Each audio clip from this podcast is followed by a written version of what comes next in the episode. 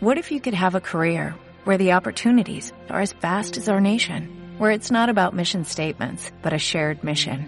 At U.S. Customs and Border Protection, we go beyond to protect more than borders, from ship to shore, air to ground, cities to local communities. CBP agents and officers are keeping people safe. Join U.S. Customs and Border Protection and go beyond for something far greater than yourself. Learn more at cbp.gov/careers. 27. Calibraciones. Ego Damask no tenía simplemente un ático en Kurosant, poseía un edificio entero. Mientras que no era tan grande como el República 500, las Espiras Caldani era la dirección más deseada del centro galáctico fuera del distrito del Senado.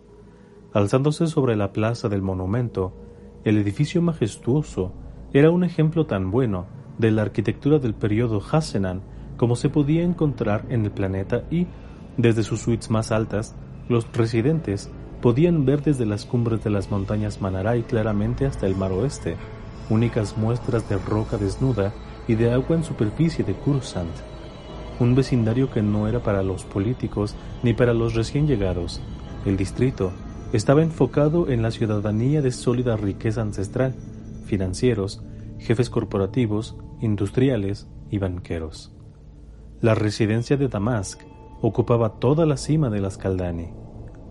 Un par de guardias del sol subieron con Palpatine en el turboascensor privado solo para entregarle a otro par estacionados en el atrio lleno de luz del ático, pero fue el droide 114D el que le escoltó hasta el estudio de Damask, que estaba oscurecido por unas altas cortinas brocadas y lleno de obras de arte galáctico.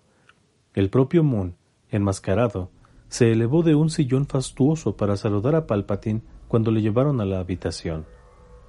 Maestro, dijo Sidious entrelazando sus manos delante de él e inclinando la cabeza. Plagueis bajó la cabeza en un gesto de respeto mutuo. Bienvenido, Darth Sidious. Me alegro de verte. Como la habitación era lo opuesto a la que a menudo se había confinado en Sojourn, Plagueis ya no parecía como el místico de ojos muy abiertos que había aparecido solo unos meses antes. Excepto por tener que llevar el aparato respiratorio, le pareció a Palpatine como una versión ligeramente más vieja del Moon que le había visitado en Naboo tantísimas décadas antes. Los dos Sith se movieron hacia una zona hundida de la habitación.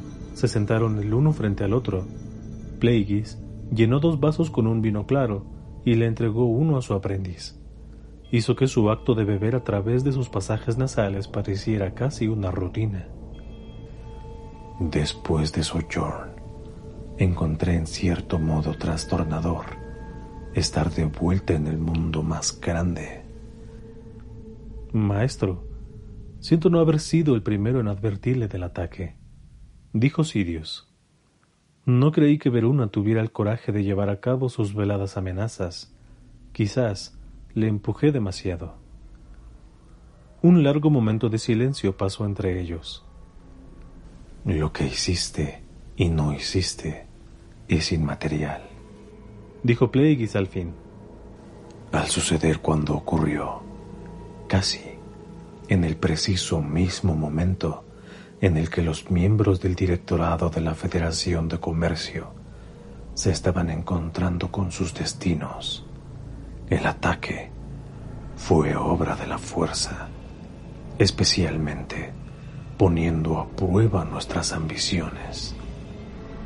Tomó más vino y dejó su vaso. Yo nunca habría tenido el ánimo de destruir Sojourn, aunque había que hacerlo. Y así, la fuerza se encargó de ello. El incidente nos recuerda la necesidad de estar preparados para repentinas eventualidades, tanto si son armoniosas o contrarias para nuestros planes, y de acatar las circunstancias. Y ahora tenemos una justificación para devolver el golpe, dijo Sidios. Ya no necesitamos justificar nuestras acciones ante nadie. Pero ten en mente lo que te dije hace tanto tiempo. Al matar a uno, podemos asustar a muchos. Sidious asintió. Tenemos una gran deuda con Java. Hablé brevemente con Veruna desde la nave Hot. Sidious sonrió ligeramente. Lo sospeché cuando descubrí justo antes de la reunión que había abdicado y que Padmé Navery había sido nombrada reina. Aparentemente se ha ocultado en el extremo oeste de Naboo.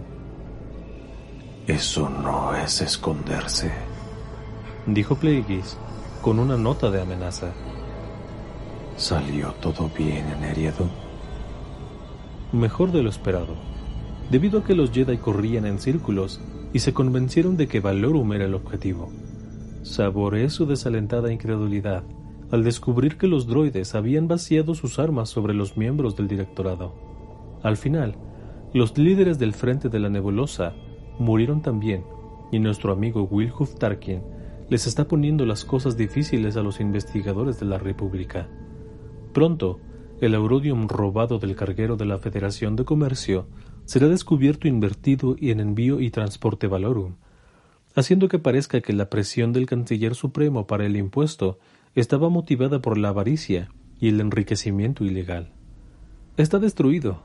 Incluso su poder para desplegar a los Jedi o los judiciales le será arrebatado. Los ojos de Plagueis se estrecharon. Y Gunray. Precisamente donde le queremos, líder por defecto de la Federación de Comercio, y ocupado adquiriendo las armas droide que el Senado sancionará, donde los neimodianos deberían estar agradecidos al senador Palpatine por proponer la reunión y en su lugar están furiosos. Todo está en su lugar para lanzar el bloqueo. Casi todo, dijo Plagueis. Primero está la cuestión de nuestra venganza. ¿Debo encargarle a Maul que le haga una visita a Verona? Plagueis negó con la cabeza. Pretendo verle personalmente. Es capaz el Sabrak, Maul, como tú le llamas, de tratar con Alexei Garin y sus vigos. No nos fallará. Plagueis consideró eso durante un momento.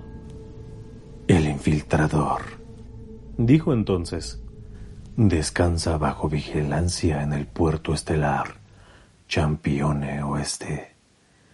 Haz que Pestache transporte la nave hasta el edificio Limerch, de manera que puedas presentárselo como un regalo a tu aprendiz. Yo te proporcionaré información sobre el paradero actual de Garin. Eso deja solo a la Hot y a Bando Gora, dijo Sitios. Le he prometido Gardula a Java. En cuanto a los Bando Gora.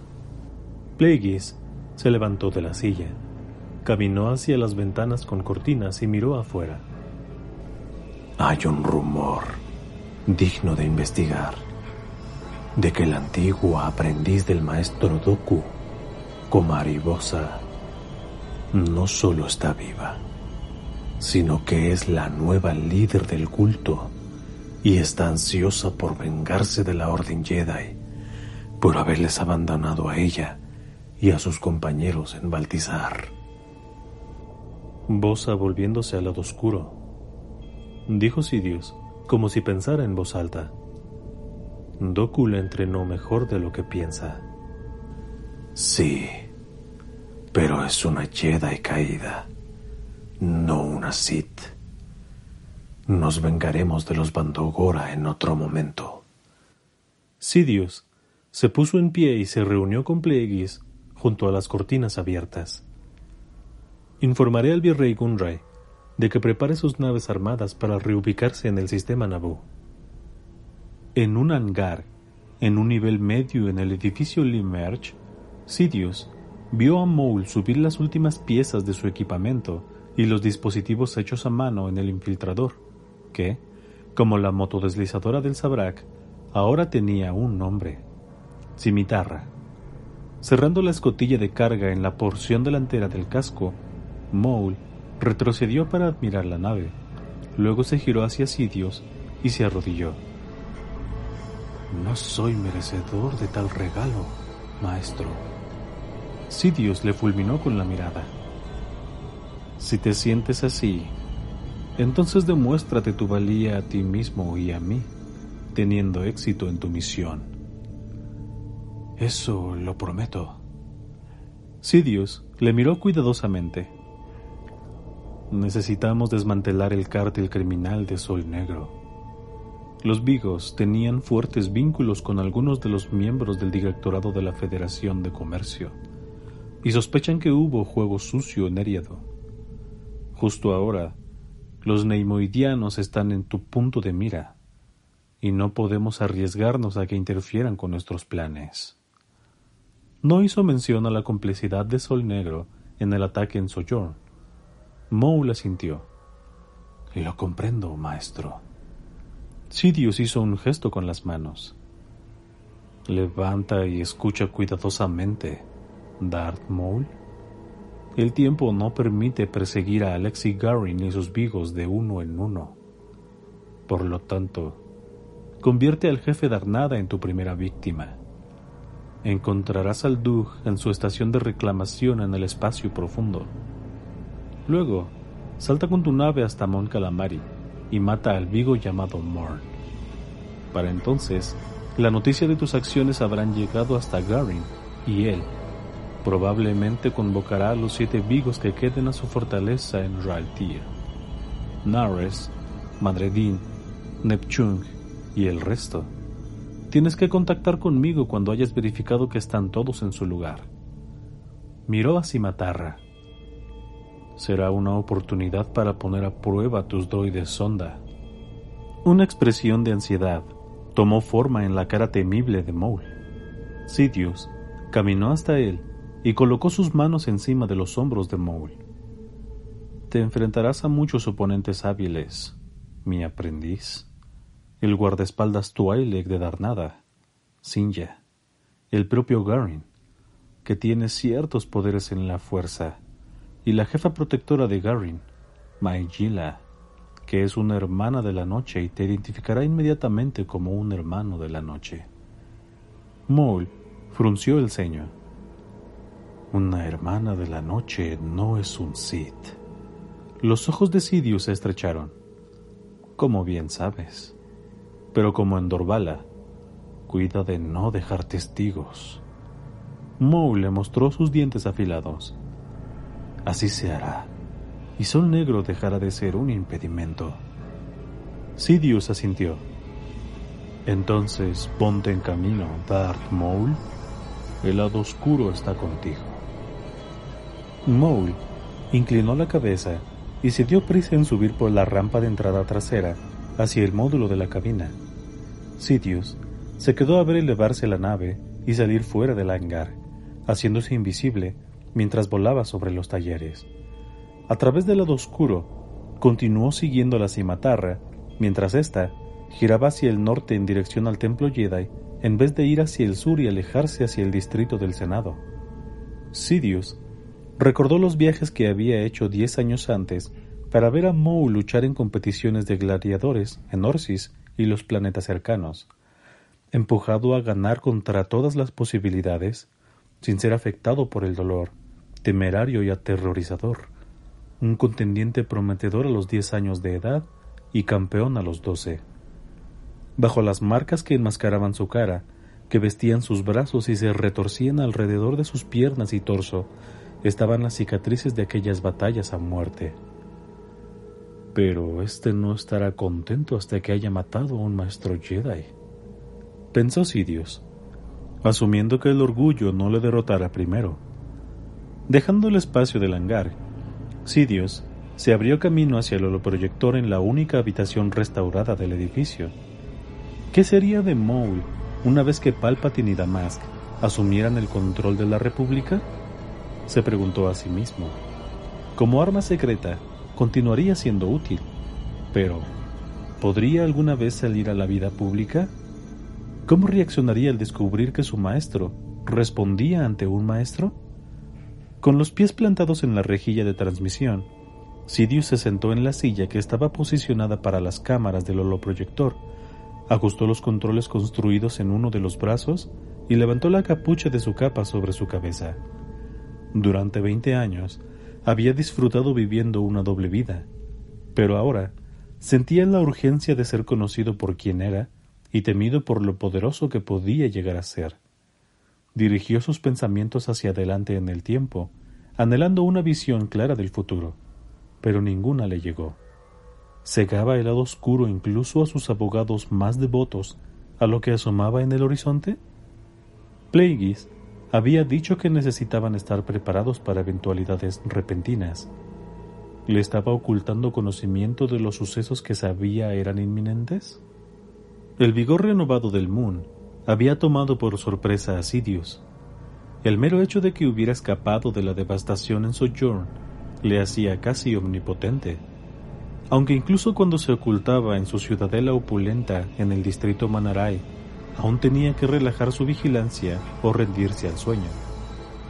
Reprimiendo una sensación repentina de envidia, Sidious empezó a preguntarse si, cegado por el lado oscuro, realmente no había adivinado el ataque de Veruna contra Sojourn, o si no se había permitido a sí mismo adivinarlo. Un toque de su dedo índice activó el holoproyector y, momentos después, un fantasma de la mitad de tamaño de Nut Gunray se resolvió en mitad del aire. Como en transmisiones recientes, los subordinados deimoidianos del virrey, el jefe litigador Run Hako, el capitán Dautlai Dauphin y el rey lugarteniente Hat Monkar estaban flotando en el fondo. Lord Sidious, dijo Gunray, con un ligero titubeo en su voz. Hemos estado esperándole.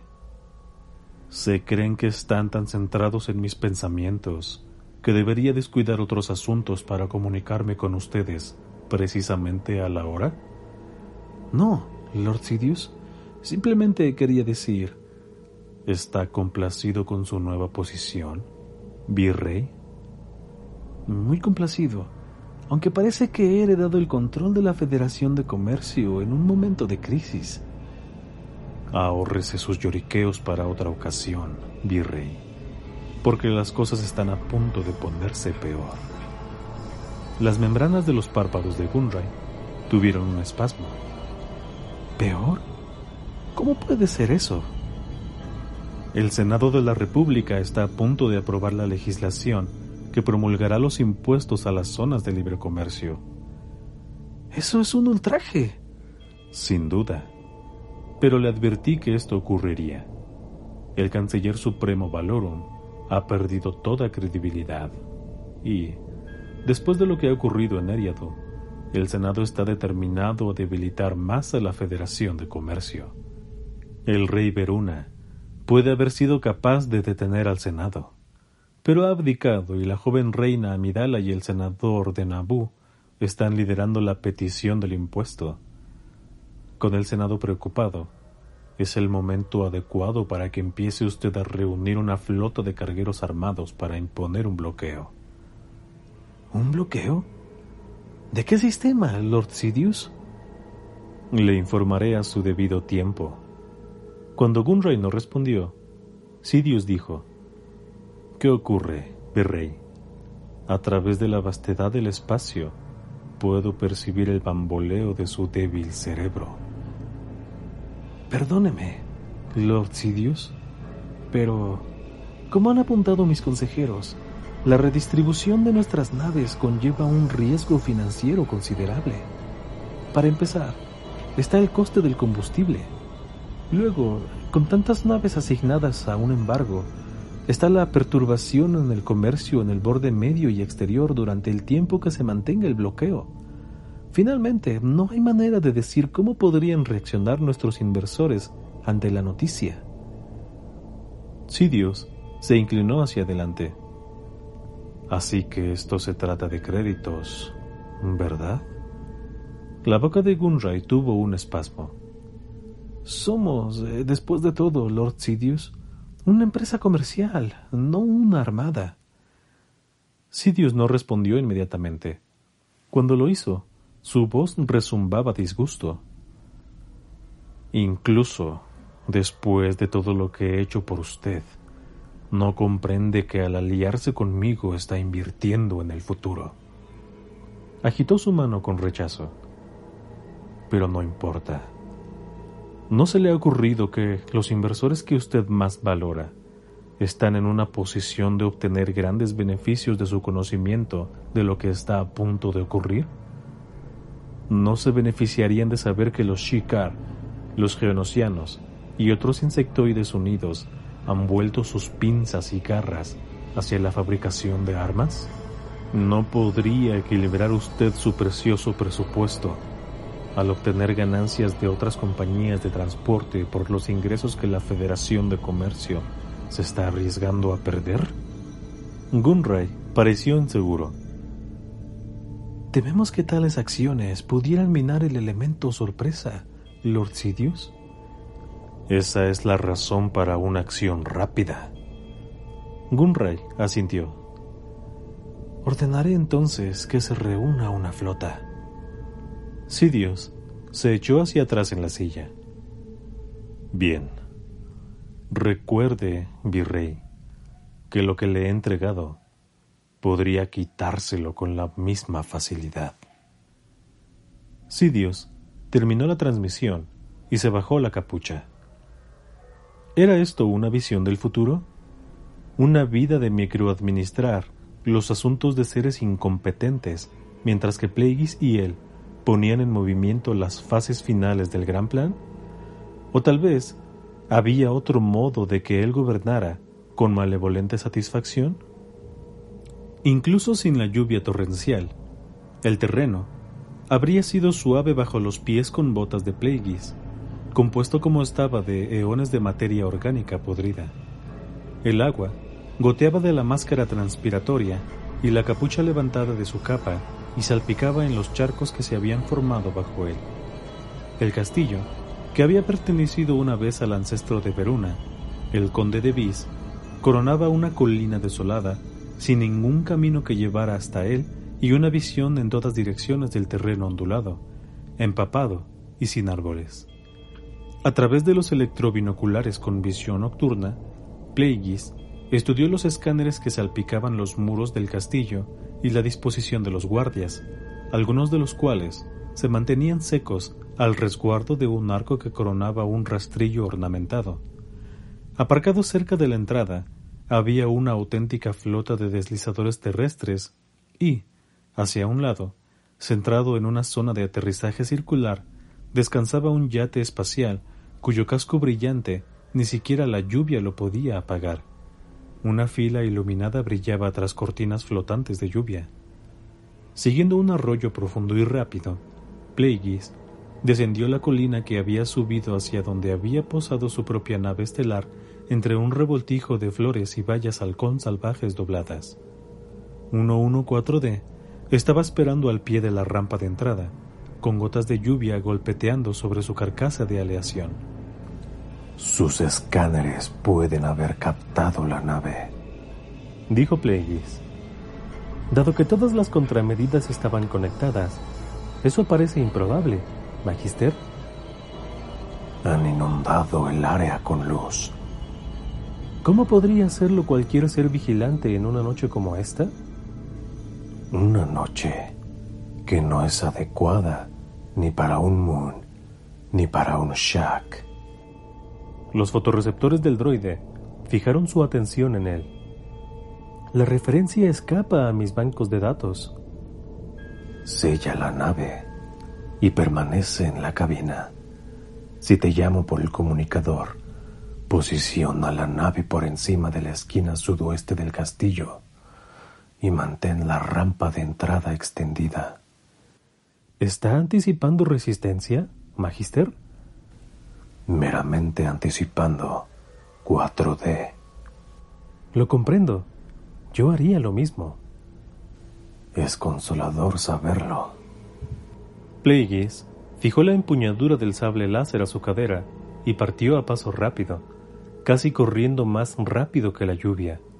Si los escáneres y los detectores de movimiento eran tan precisos como parecían ser, le encontrarían, aunque su velocidad podría que quien quiera que estuviera monitorizando los aparatos de seguridad le confundiera con uno de los cuadrúpedos salvajes y de cola peluda que habitaban en el terreno. Se detuvo en el borde nebuloso del área iluminada para confirmar su orientación y entonces se dirigió directamente hacia el muro sur de 10 metros de alto del castillo y saltó por encima sin romper el paso. Igual de rápidamente y sin esfuerzo, cayó en el jardín de más abajo y corrió hacia las sombras proyectadas por un arbusto ornamental podado para que se pareciera a alguna bestia fantástica.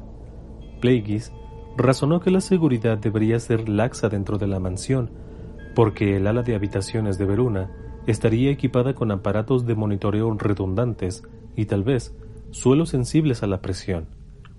Que no hubieran sido capaces de conseguir un plano interior del castillo era un testamento de la hipervigilancia del regente autoexiliado. Plagueis se movió hasta una vidriera de colores justo mientras dos humanos se daban prisa por recorrer el pasillo de más allá. Con la lluvia anegando un canalón alto por encima de su cabeza, él se sintió como si estuviera tras una cascada. Comprueba su condición y vuelve a informarme, estaba diciendo la mujer. Plagueis reconoció la voz de la jefa de seguridad Magneta.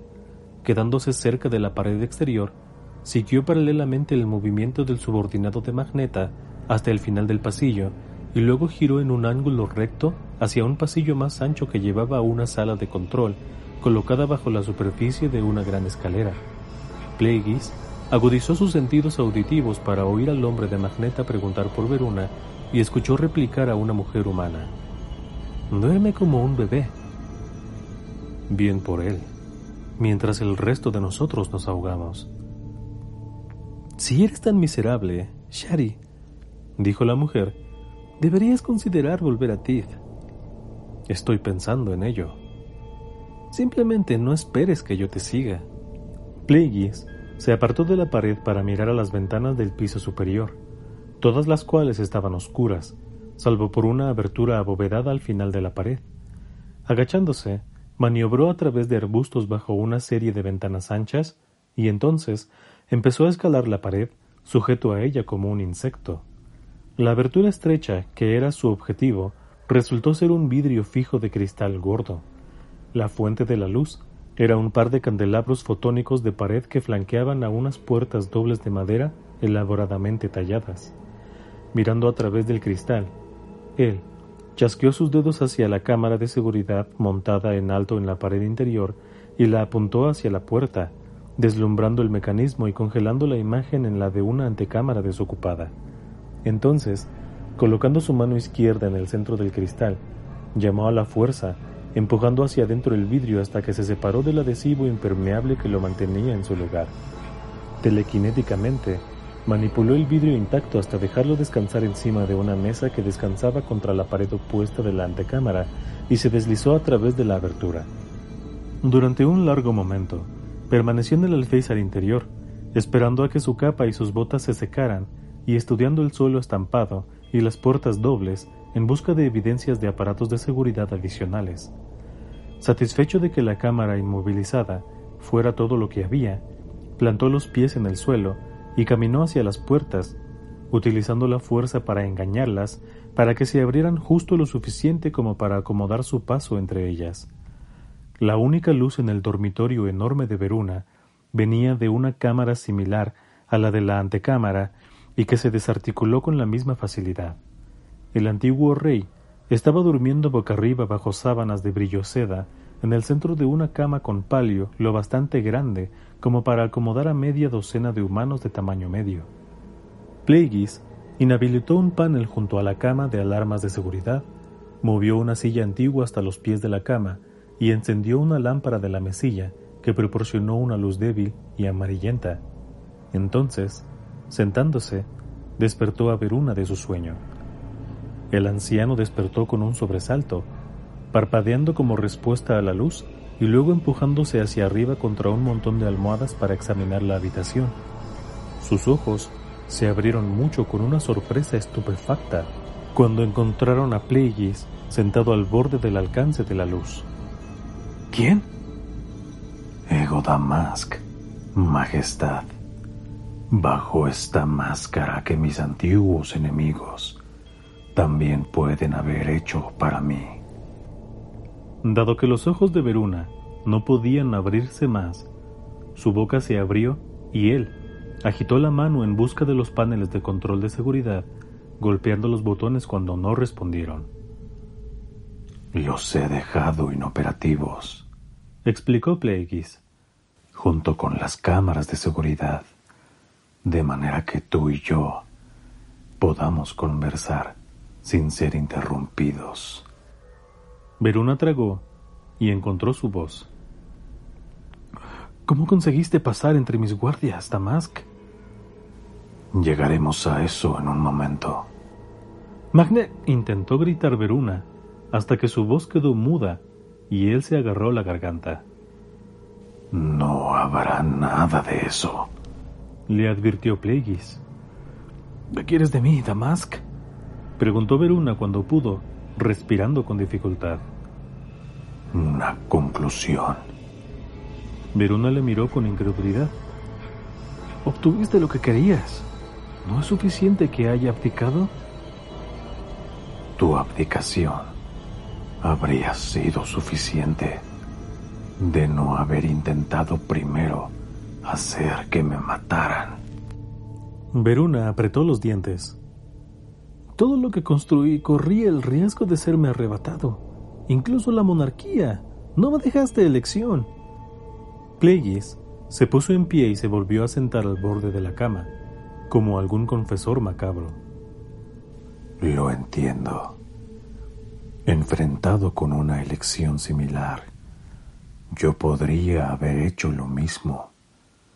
La diferencia es que yo habría tenido éxito donde tú fallaste. Permaneceré aquí, dijo Verona de un modo comprensivo. No os causaré ningún problema más ni a ti ni a Palpatine. Eso es cierto. Plagueis hizo una pausa y luego dijo: Tal vez debería haber sido más honesto contigo desde el principio. Te entregué la Federación de Comercio. Puse a Tapalo y luego a ti en el trono. ¿Cómo imaginas que llegué a tener tal poder? Verona se pasó una mano temblorosa por su pelo ralo. Naciste siendo el hijo de un Moon rico y transformaste esa riqueza en poder. Plagueis hizo un sonido de decepción. No has aprendido que la galaxia no se mueve solo por los créditos. Veruna tragó y encontró su voz.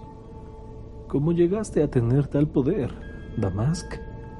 Preguntó con un susurro de interés genuino. Un bit llamado Ruxnom me mostró el camino al poder. Conozco el nombre. Sí pero su auténtico nombre era Dart Tenebrus y llevaba el manto del Señor Oscuro de los Sith. Yo fui una vez su aprendiz. Sith, dijo Verona, como si estuviera debilitado por la propia palabra. De haberlo sabido, ¿te habrías aliado conmigo? Verona reunió la fortaleza para negar con la cabeza. El poder político es una cosa, pero lo que representas... Plagueis convirtió sus labios en una fina línea. Aprecio tu honestidad, Veruna. ¿Estás empezando a cansarte de mi presencia? No, de ti, dijo Veruna con los ojos medio cerrados. Déjame explicarte lo que te está pasando, dijo Plagueis.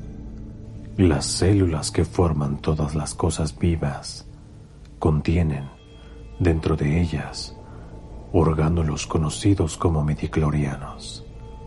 Son, además de ser la base de la vida, los elementos que le permiten a seres como yo percibir y utilizar la fuerza. Como resultado de una vida de estudio, he aprendido a manipular a los midiclorianos y le he ordenado al limitado número que posees tú que vuelvan a su origen. En básico simple, Verona, te estoy matando. La cara de Veruna estaba perdiendo el color y su respiración se había ralentizado. Tráeme de vuelta. Todavía puedo serte de utilidad. Pero lo está haciendo, Majestad. Un antiguo y celebrado poeta dijo una vez que cada muerte le empequeñecía, porque se consideraba hermano de todo ser vivo. Yo, por otra parte, he llegado a comprender que cada muerte que superviso me alimenta y me fortalece, porque soy un auténtico Sith. No, mejor que eso, un Ansati. Los comedores de cerebros. ¿Qué significa mejor que eso para aquellos que nosotros, que hemos pasado más allá de las nociones del bien y del mal? ¿Eres mejor que Bontapalo? ¿Eres mejor que la reina Padme Amidala? Yo soy el único adecuado para responder a la pregunta. Mejor son aquellos que cumplen mi voluntad. Plagueis colocó su mano encima de la de Veruna. Permaneceré contigo durante un tiempo mientras te fundes con la fuerza. Pero en cierto punto tendré que dejarte en el umbral para que continúes solo. No hagas esto, Damask. Por favor. Soy Darth Plagueis, Verona, tu pastor. Mientras la vida dejaba el cuerpo de Verona, el camino que Plagueis y él seguían se hundió más en la oscuridad y la ausencia. Entonces, Plagueis se detuvo, abrumado por una sensación repentina de que ya había visto y viajado por ese camino. ¿Lo había hecho? Se preguntó mientras Verona respiró su último aliento. ¿O le había permitido la fuerza un destello del futuro? ¿No te encantaría tener 100 dólares extra en tu bolsillo? Haz que un experto bilingüe de TurboTax declare tus impuestos para el 31 de marzo y obtén 100 dólares de vuelta al instante.